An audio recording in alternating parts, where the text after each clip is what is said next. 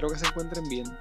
Hoy les quiero hablar del caso de un depredador sexual que tal vez sea un asesino en serie de Puerto Rico, Amílcar Matías Torres. El año pasado el negociado de la Policía de Puerto Rico reportó que mantenía activa la investigación de sobre 400 personas reportadas como desaparecidas entre el año 2014 y el 2018 solamente, sin que a ese momento hayan sido localizadas. De ese total de personas, al menos 131 son menores de edad, aunque cabe señalar que las estadísticas provistas por la Policía de Puerto Rico en este aspecto no son del todo confiables, la cifra es bien preocupante ya que la cantidad pudiese ser aún mayor.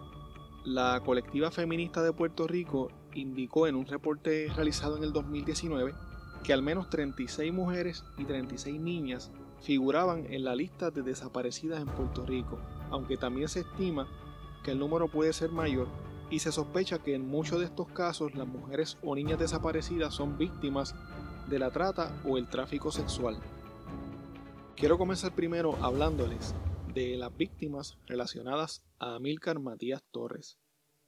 La primera joven desaparecida en este caso lo fue Yeritza Aponte Soto. Yeritza nació el 29 de noviembre de 1983 y fue vista por última vez en el pueblo de Juana Díaz el 10 de febrero del 2001, cuando tenía 17 años de edad, y desde ese momento no se sabe nada de su paradero.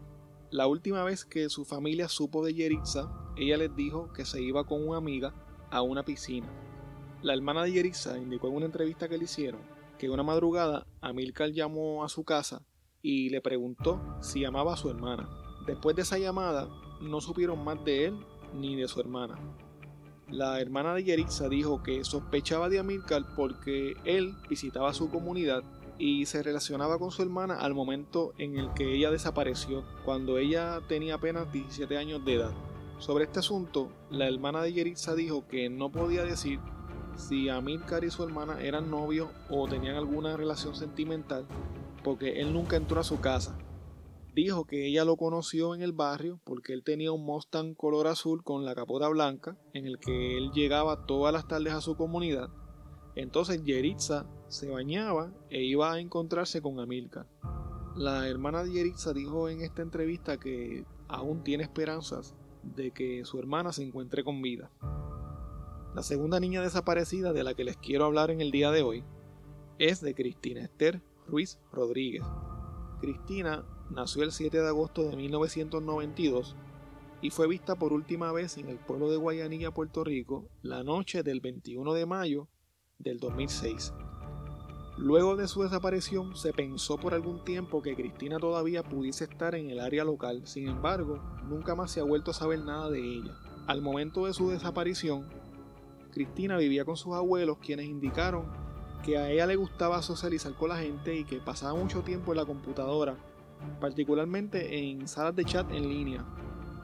En el año 2006 no había Facebook, no había Twitter ni ninguna de las redes sociales que tenemos ahora. En aquel momento MySpace era lo que había y lo más que se usaba y estaba ya en sus años finales.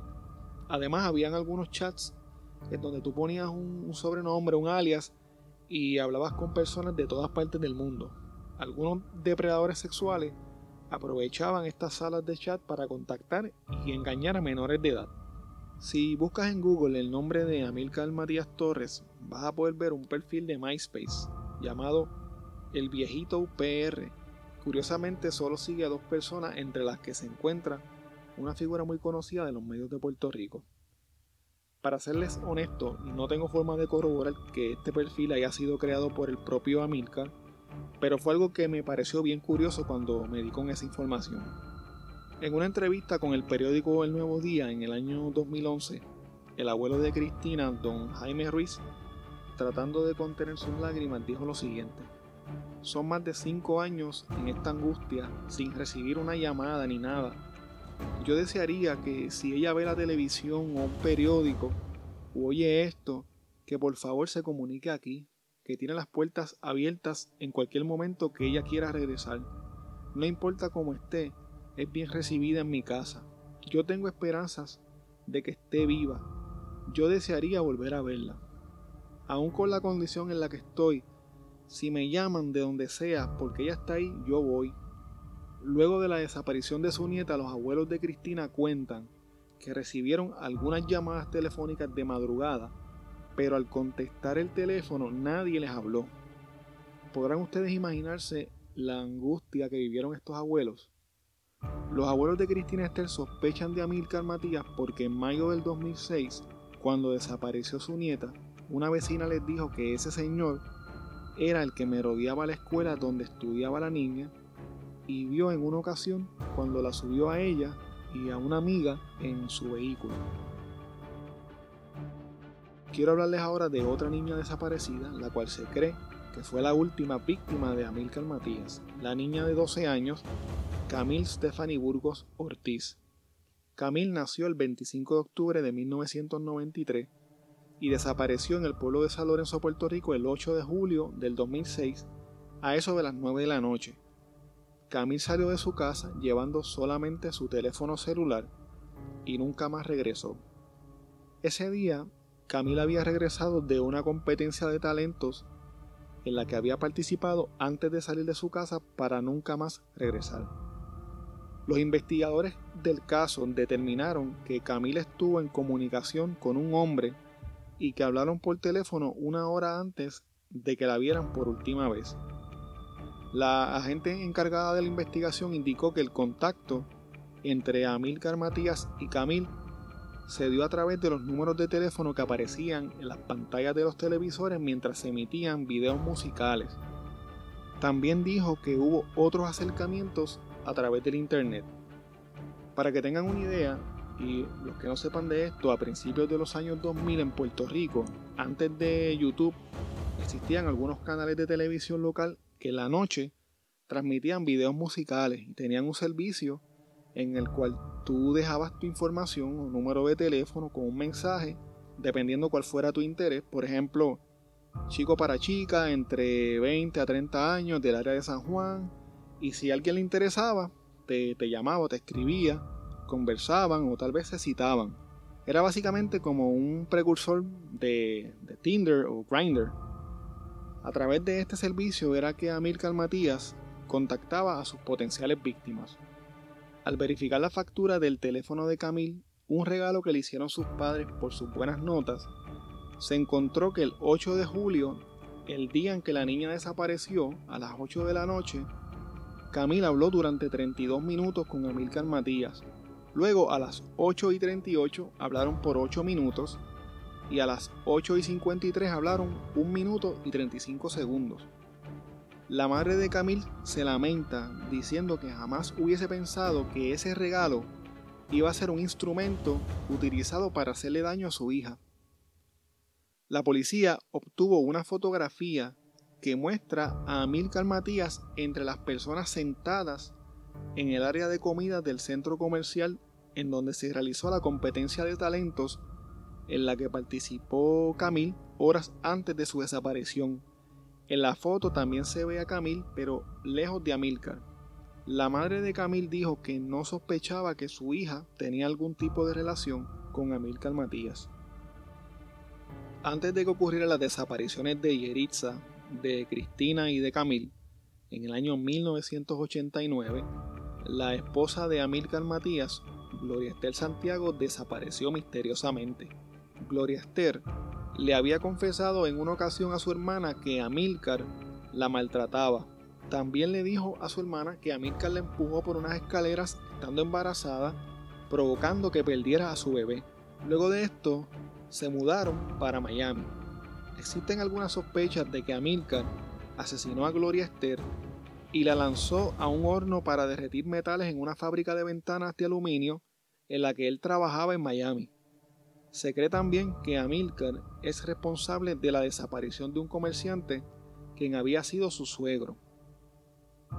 En el 2007, Amilcar Matías Torres, quien tenía 51 años de edad en ese momento, fue arrestado en su casa en Ponce por un cargo federal de coerción sexual hacia una menor de edad con la que acordó reunirse después de contactarla a través de un canal de videos musicales como el que les mencioné anteriormente.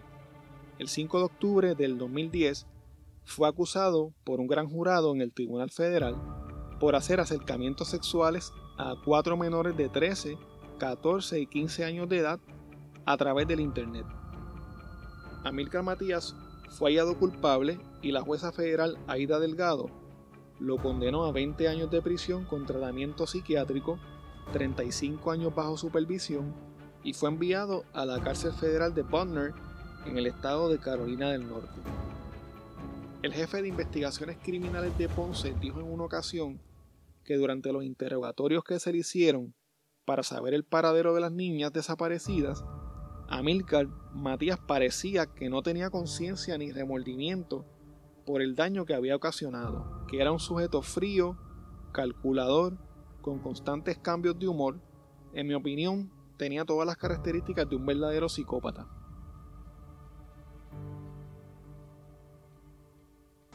Agente del Interpol que se comunica con la policía de Puerto Rico el pasado viernes, ya que la dueña de esta residencia, que es cuñada del sospechoso de estos casos, Amílcar Matías Torres, eh, informó que su hijo estaba haciendo la excavación en el patio de la residencia y se tocó con una bolsa plástica y al verificarla tenía 26 fotos en su interior. Nos dan conocimiento a homicidio, yo me persono al lugar con el equipo de los técnicos de forense. Hicimos una búsqueda en el patio, en efecto nos topamos con esa fotografía que ya este menor había encontrado y a simple vista esas fotos pues coinciden con la identificación de una de las menores desaparecidas en el, en el 2001. ¿Cuál de, de ellas? Eh, se llama Yelixa. Montesoto. Esta identificación no está confirmada, pero a simple vista pues eh, la foto la imagen que aparece en esas fotos coincide con, con esta menor. ¿De dónde era la menor? Este? Esta menor era del pueblo de Juanadía. Obviamente nosotros estábamos preparándonos para hacer una búsqueda con el antropólogo forense, el doctor Edwin Crespo y el personal de forense. Se le, se le dio conocimiento también a- al FBI, que nos unió a nosotros, pues vamos a hacer una, una búsqueda a ver si surge algo más allá de lo que ya se encontró. O sea que aquel día solamente ustedes buscaron lo de la foto y no, no buscaron Solamente si se, se encontraron las fotos, se hizo una búsqueda preliminar, pero nos cogió la noche aquí y lo que hizo fue que se dejó la escena, ¿verdad? Se estableció un perímetro para entonces trabajarlo de día. El 31 de diciembre del 2010, el hijastro de un hermano de Amílcar Matías iba a enterrar un gato que había muerto en el patio de su casa, en la urbanización Las Delicias en Ponce. Al excavar, encontró una bolsa plástica en la que había 26 fotos de la joven desaparecida Yerisa Aponte. Luego del hallazgo de las fotos, investigadores del negociado de ciencias forenses y agentes de la policía realizaron una excavación en la parte de atrás de la residencia en la que vivía Milka, pero no encontraron rastros de ninguna de las víctimas, solamente las fotos. Durante la búsqueda, un perro de la policía especializado en la detección de cadáveres marcó un vehículo que estaba en la residencia que ocupaba Amílcar Matías. En el auto encontraron un hacha dentro de una canasta que había sido colocada allí por un familiar del sospechoso. Esta hacha fue enviada de inmediato al laboratorio de ADN y serología del negociado de ciencias forenses para investigar si tenía rastros de sangre humana y para luego verificar si la sangre pertenecía a alguna de las presuntas víctimas de Amílcar Matías. Sin embargo, no encontraron rastros de sangre en el hacha. Tampoco encontraron evidencia en el auto que pudiera ayudar a esclarecer las desapariciones de las niñas. La policía recibió algunas confidencias de que Amílcar Matías había sido visto en varias ocasiones dentro de un área boscosa detrás de su residencia con jovencitas. Se cree que todas las personas desaparecidas vinculadas a Amílcar Matías Torres fueron asesinadas. El antropólogo forense Edwin Crespo llegó hasta la residencia de Amílcar Matías para seguir excavando todo el perímetro en búsqueda de pistas que pudiesen esclarecer las desapariciones de Yeritza, de Cristina y de Camil, quienes se encontraban desaparecidas desde el 2001 en el caso de Yeritza y desde el 2006 en el caso de Cristina y de Camil. Cabe señalar que en una ocasión Jorge Martínez, hermano de Amílcar, les dijo a las autoridades que Yeritza había visitado su hogar en varias ocasiones junto a su hermano, pero como ella estaba desarrollada, él no pensó que ella era menor de edad. Aunque se encontraron huesos durante las excavaciones realizadas en el patio de la casa de Amílcar Matías, los huesos encontrados eran de animales, según lo confirmó el antropólogo forense Edwin Crespo. El profesor Edwin Crespo era el único antropólogo forense que había en el negociado de ciencias forenses de Puerto Rico en aquel momento. Lamentablemente falleció a principios del año 2019.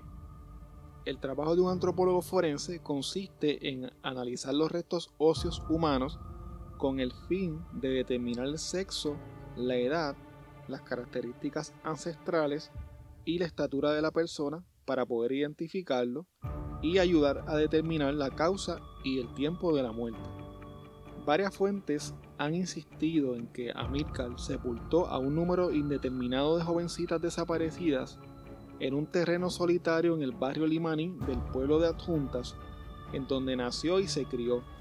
Se han realizado varias búsquedas sin éxito en lugares como el Muerto o la Hacienda Santa Rosa, pero se cree que hay otros puntos cerca de la estación experimental de Adjuntas que Amílcar conoce muy bien y que son lugares muy difíciles para llegar. Un periodista llamado Alexis Morales Cales, quien ha realizado investigaciones sobre los patrones de abusos sexuales en sectores de la montaña en Puerto Rico, afirma en un libro que escribió titulado Vi al diablo vestido de azul, que existía una serie de fotos de abuso sexual infantil que fueron incautadas por la policía en el poblado de Castañer en Lares en donde se observaban algunas de las niñas desaparecidas en este caso. Lo más indignante de este relato que hace el periodista es que esta evidencia también desapareció. Además, el periodista involucra en su libro agentes de la policía y maestros del sistema público de enseñanza de Puerto Rico, señalándolos como parte de una red de explotación sexual de menores que lleva años operando con impunidad en los sectores de la cordillera central de Puerto Rico. A través de la página de Facebook de CrimePod PR, un podcast escucha me indicó lo siguiente. Cuando yo era pequeña vivía en la misma casa que ese señor. Él era una persona muy callada, pero tenía una mirada fija y muy misteriosa. Había otro joven que vivía en esa misma casa. A él, a Milcar, le decían el robot, pero yo nunca entendía por qué le decían así. Hay una vecina que vio cuando él montó en el baúl de su carro dos bolsas negras bien grandes y se dirigió hacia el parque que está cerca de donde se rumora él enterró a sus víctimas. En estos momentos, Amílcar Matías, quien tiene 64 años de edad, cumple una condena de 20 años y se encuentra en la prisión federal de Sandstone en Minnesota. Amílcar nunca ha confesado haber matado a ninguna de las niñas ni a las otras personas desaparecidas con las que se le vincula y nunca ha dado información sobre su paradero. Amílcar Matías saldrá de la cárcel el 31 de marzo del 2024. Sin embargo, sus víctimas no tendrán la misma oportunidad de regresar a casa con su familia. Buscando información de este caso, me topé con thecharlieproject.org una página dedicada a mantener una base de datos de personas desaparecidas, las cuales muchas veces son olvidadas por la prensa y las autoridades en los Estados Unidos y Puerto Rico. En esta página puedes ver información de las niñas desaparecidas en el caso de hoy y de otros tantos niños que han desaparecido en nuestra isla. También la Policía de Puerto Rico tiene una página con información de personas desaparecidas. La página es policía.pr.gov diagonal personas desaparecidas. Si tienes información que pueda ayudar a esclarecer el caso de las niñas desaparecidas en este episodio, puedes comunicarte con la oficina de la Interpol de Puerto Rico al 787 475 4378.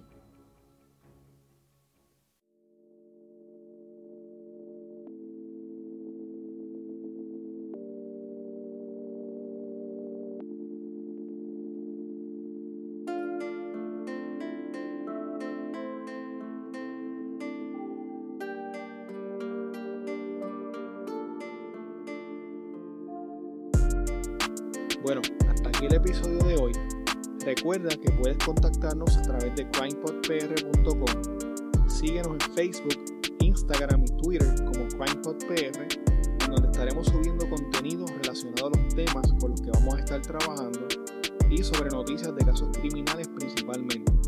Recuerda también suscribirte a este podcast en tu aplicación favorita para podcast y compartirlo con las personas que conoces. Muchas gracias y hasta la próxima semana.